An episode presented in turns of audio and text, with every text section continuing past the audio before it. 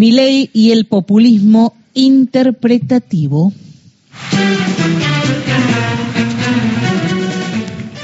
Primero, principal, eh, ponele. Vuelvo a recomendarte, o empiezo a recomendarte, porque ayer lo estábamos haciendo, el, todo lo que hemos conversado ayer en el estudio acá de la radio pública durante más de una hora, con eh, Hugo Aime, un consultor muy afamado, con José Nathanson, periodista, politólogo y demás, con nuestra compañera Victoria de Masi, que fue una periodista, la contada periodista que cubrió muy de cerca la campaña de Javier Milel, uno mismo, me parece que ahí hubo esa, esa suerte de conversaciones que podemos tener, que nos agrada tener, tranquila, este, dándonos tiempos y demás, que me parece que puede ayudar.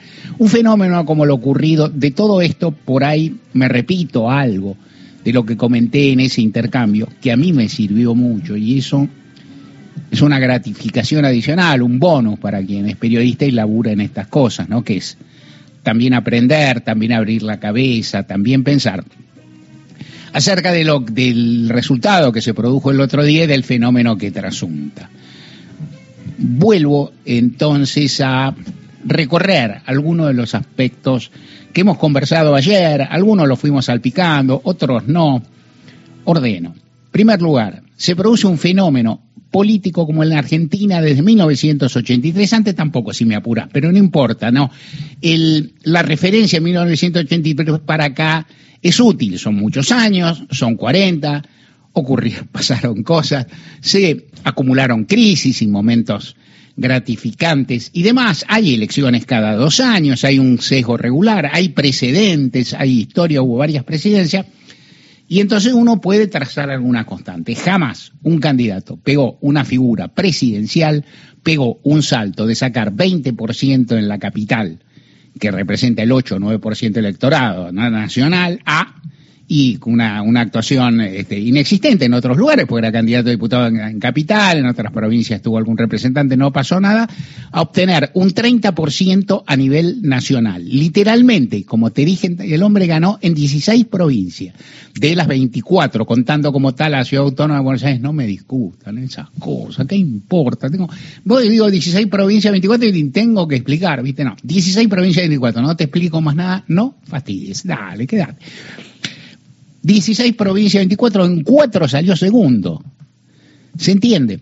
Eh, esta representación es mucho más grande que el 20% de la capital federal. No solo numéricamente, cuantitativamente, es obvio, sino que además es más grande cualitativamente. Ayer lo conversábamos, un poco le dimos vuelta y vuelvo sobre esto. 30% nacional en la Argentina es federal, con 16 provincias, ¿no? Es decir, con un mapa variadísimo, 20 provincias me fue muy bien. Es, es federal, es variado, abarca distintas generaciones y distintos géneros. No das, las grandes cifras no te dan. Sugiero con esto que mi ley no tiene una base en sectores juveniles, en especial hombres, que, que son trabajadores informales o cuentapropistas, o sea, trabajadores no necesariamente registrados de otra. No, no digo esto porque cualquier minoría sólida, cualquier grupo tan importante tiene, puede tener alguna base social o esto, lo que sugiero que va más allá, que es un universo más variado, más plural, dicho en, en forma amplia, más complejo. Algunas cosas se podrán sacar con cálculo de las elecciones, con lo demás. Esto es lo primero que digo. Y el salto ese es único en la historia argentina. O sea, no hubo figuras outsider que llegaron tan alto y demás. Volviendo de nuevo, la capital federal, la llamada capital federal, la ciudad autónoma, ha sido un territorio amigable para experimentos políticos de tercera fuerza. O sea, ha habido fuerza de izquierda, acá nació el Frepaso, acá, es decir, ha habido más de uno, la UCD le fue bien, al Pi también, digo, no importa. Pino Solanas. Claro, el Pino. Lejos de, este, de, lejos de los números que consigue, que consigue mi ley ahora, por ahí no, el del 20 la otra vez no. Pero el territorio nacional es muy otra cosa. Las pasos son una elección intermedia, lo sabemos, ya lo hemos hablado contigo, vos lo sabés. De cualquier modo, si la tomamos como una referencia sólida para la elección presidencial que se realiza en octubre, el 30% que obtiene mi ley es el mayor, primero que ya no es tercera fuerza, a hoy salió primero, pero para una fuerza emergente nunca hubo algo así. Sergio Massa sacó 22% en 2015 y fue el tercero mejor rankeado de las elecciones presidenciales de Argentina en el año 83. Lejos después están los otros. ¿Y cuánto sacó el PIB? Mejor averiguarlo, ni se te ocurre. Mucho menos. ¿Cuánto sacó Domingo Cavallo en el, en el auge de su carrera en el 99? 11, 12%. Es una enormidad, el 30% nacional. Es un salto cuali y cuantitativo y vale un poquito más, por así decirlo, porque ley no fue el favorito de los medios, esto es un simplismo, no lo es para nada. Los favoritos de los medios son los Juntos por el Cambio, lo sabemos todo los medios hegemónicos, hay otros medios, aparte que acompañan al peronismo, tiene menos poder, menos presencia, lo que quieran, los hay. Mi ley no tiene un medio con él, uno. Y hay otra cuestión que también existe, el hombre no tenía una estructura política distribuida en todo el país y posiblemente no contara con fiscales en todas las mesas. Ayer relativizamos con Jaime, Anatanson y Martín esta cuestión de los fiscales en un sentido. El sistema electoral argentino en la cual las autoridades mesas son ciudadanos comunes, protege bastante a las minorías en su funcionamiento, porque anda a arrastrar a todo el mundo a que haga fraude. O sea, ¿no? El titular de mesa es una maestra, es un empleado, es un profesional universitario, por ahí no es un, eh, no tiene por qué ser un partidario rabioso de, de, de, cualquiera en la política, y menos tiene que ser un partidario de hacer trampa. Aparte están los fiscales, pero decís, no tienen fiscales los fiscales de las fuerzas políticas también se defienden un poco, en general son personas correctas, politizadas, no, es tan fácil hacer esas cosas en cualquier caso. Por otro lado, ahora mi ley va a tener fiscales. ¿Se entiende? O sea, el que gana se embellece. ¿Qué, ¿Qué, tiene más posibilidades, mi ley, de crecer o de no crecer? En términos estadísticos, mirando las elecciones intermedias en todo el planeta en la Argentina, más de crecer que de no crecer. Ganar te favorece, perder te disemina, fiscales va a tener. Ahora va a tener, va a tener acogida mediática, lo cual lo puede favorecer o no. Y eh, mirando en perspectiva, insisto, yo no quiero escarbar en un fenómeno, no quiero hacer muy traductor de un fenómeno que no vi, no tenía tan claro o no creía que ocurriera hace tres días.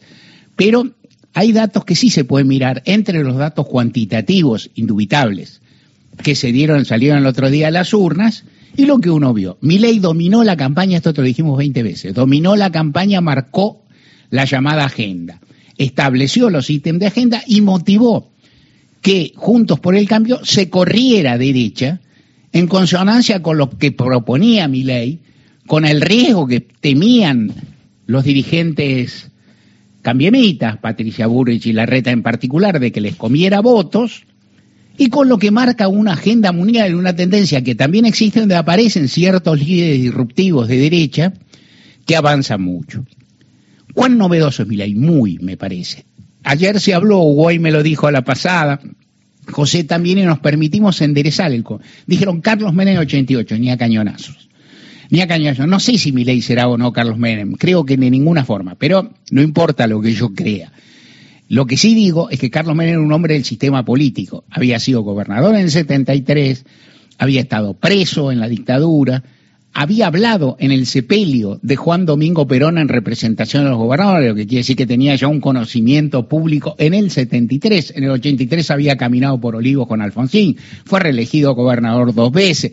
O sea, era o y contaba con apoyo dentro del peronismo del movimiento obrero importante y algún gobernador perdido. O sea, comparado con Milei, un aparatazo, era como, era como el PT y el peronismo juntos, o sea, mi punto de comparación.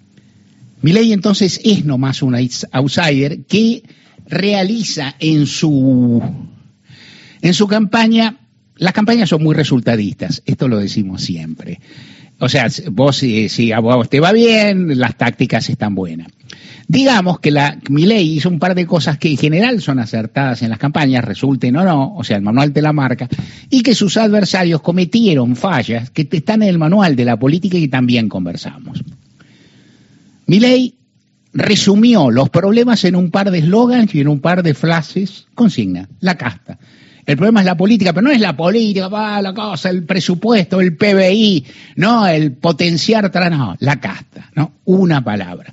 El problema es la guita, la dolarización. La dolarización es imposible, es inviable, en Ecuador no funciona, eso es largo.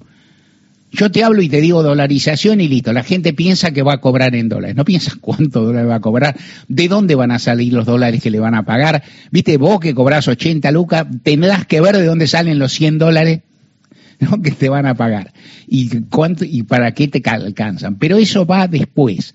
Mi ley impacta, se muestra distinto a los demás. Esto te coloca en un lugar y eso le sale. Sus adversarios incurren en tácticas que son notablemente desaconsejadas por los manuales de la política. O sea, se supone que Milei es el, outsider, ¿no? el que llega recién. Se supone que Patricia Bullrich y Massa son políticos avesados, que lo son.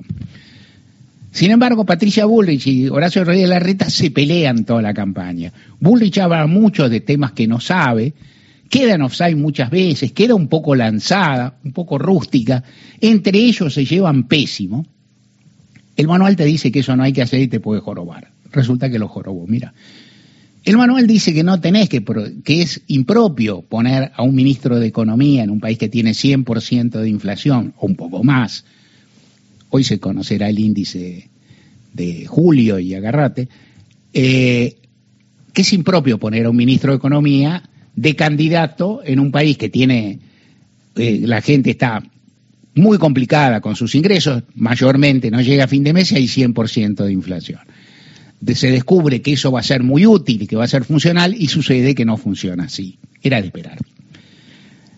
El politólogo, que quiero citar y me han ayudado acá los compañeros futboleros, el politólogo José Luis Chiaver todavía podría interpelar a mi ley y decirle tú no has ganado nada. Porque todavía no ganó.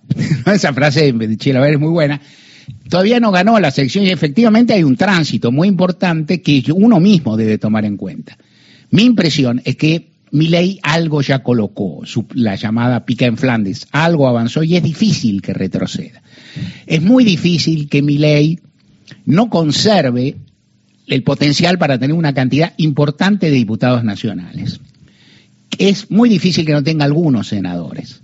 Con este margen, ley puede ser muy gravitante, si no gana las elecciones generales. O sea, la tercera fuerza en un Congreso equilibrado, ¿no? que eso es lo que pinta, con una presencia para desempatar. Desempatar todo indica a favor de Junto por el Cambio, ¿no es cierto? Gane o pierda las elecciones presidenciales Junto por el Cambio.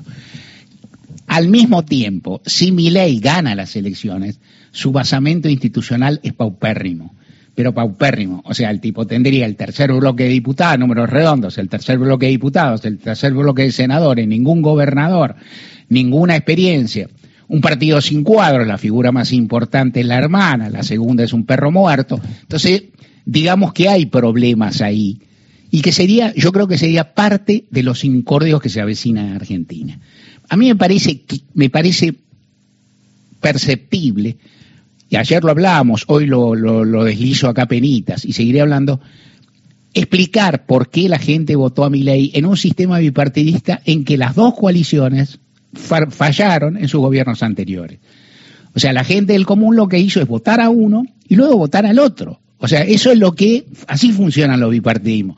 El problema es que si ninguno funciona, o tenés que volver al anterior, o hay un problema. Y ese problema es el problema que atañe en cierto sentido, en forma conjunta, aunque vos sabés que yo tengo un sesgo, yo, pienso que, la, dentro de una situación muy difícil, el mal menor para votar en la Argentina es el peronismo, pero sin duda también el, electorado puede hacer otra cosa y tal vez lo hizo. Uno puede entender esto, puede entender la desazón, puede entender la bronca. Yo creo que respeto el sistema democrático, lo he dicho cinco mil veces, no tengo por qué alinearme en lo que yo creo que se podría llamar un oportunismo estadístico o un populismo interpretativo en decir que esa gente que votó eso tiene razón. Tiene razones para votar eso, tiene motivos. Yo creo que no tiene razón. Yo creo que los graves problemas que afligen a Argentina y particularmente, pero no de forma exclusiva, a las clases trabajadoras, no se van a resolver con la dolarización, que es imposible técnicamente, con dinamitar el Banco Central, que es una consigna tonta, pero en concepto peligrosa, que es inconstitucional llevar a plebiscito el aborto, y a mí no me parece que el hecho de que alguien haya ganado unas elecciones intermedias, por un margen chico, pero las ganó, tenga razón. Tener razón es otra cosa. Tener razón cada quien piensa lo que es, y tampoco me gusta tanto y habría que estirar esto, y otro día te lo hago, tampoco me gusta tanto que se crea que el 30% es la mayoría. El peronismo viene cometiendo ese error hace mucho tiempo. Que el 30, que el 40, que el 45. Mayoría es el 50% más uno estable. Menos de eso tenés que ir al sistema electoral para llegar a constituir gobierno. Es muy otra cosa. Es distinto.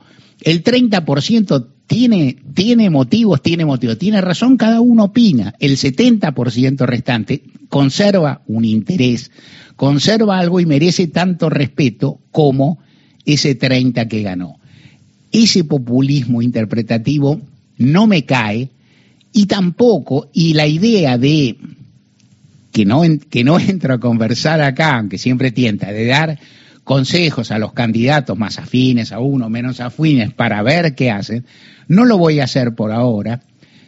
Creo que no, por ahí no lo hago hasta octubre, pero en cualquier caso, es una idea relativa, pero lo que para mí es cierto es que el hecho que mi ley haya ganado las elecciones demuestra que no, no fue gratis el desempeño del macrismo, aunque ya este, aunque queda atrás cuatro años, que no fue gratis el mal desempeño del gobierno de Alberto Fernández, ni las disputas internas que tuvo, ni muchas otras cuestiones, pero no demuestra que los problemas que hay que resolver los vaya a resolver este candidato que tiene varias cuestiones para, para ser criticadas, que tiene varias facetas que, en fin, me parecen más que opinables, cuestionables, y que creo que ofrece el riesgo de aquellas personas mesiánicas, si ganara mi ley, yo creo que si, si ya, es decir, con lo que hay, con un Congreso que seguramente va a ser mayoritariamente por gente afina, mi ley y Patricia Burri, la Argentina está en un problema serio.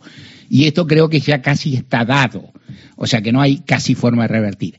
Pero yo creo que una figura mesiánica, limitada, con un temperamento ofuscado, que pretenda hacer entrar un país dentro de la caja chica de sus ideas, dentro del corsé imposible de sus principios, es un potencial represor en la Argentina. Lo digo con cuidado, pero lo digo. Le vale a Bullrich y le vale a él.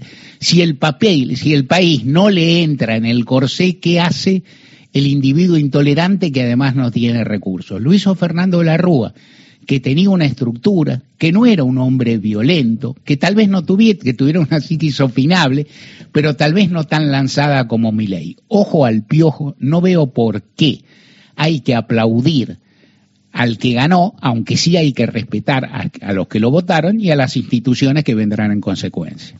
Recuerden que estamos en Facebook, nos encuentran con el nombre del programa, que hay un podcast en Spotify para volver a escuchar fragmentos de los programas ya emitidos y en Twitter somos arroba gente de a pie AM.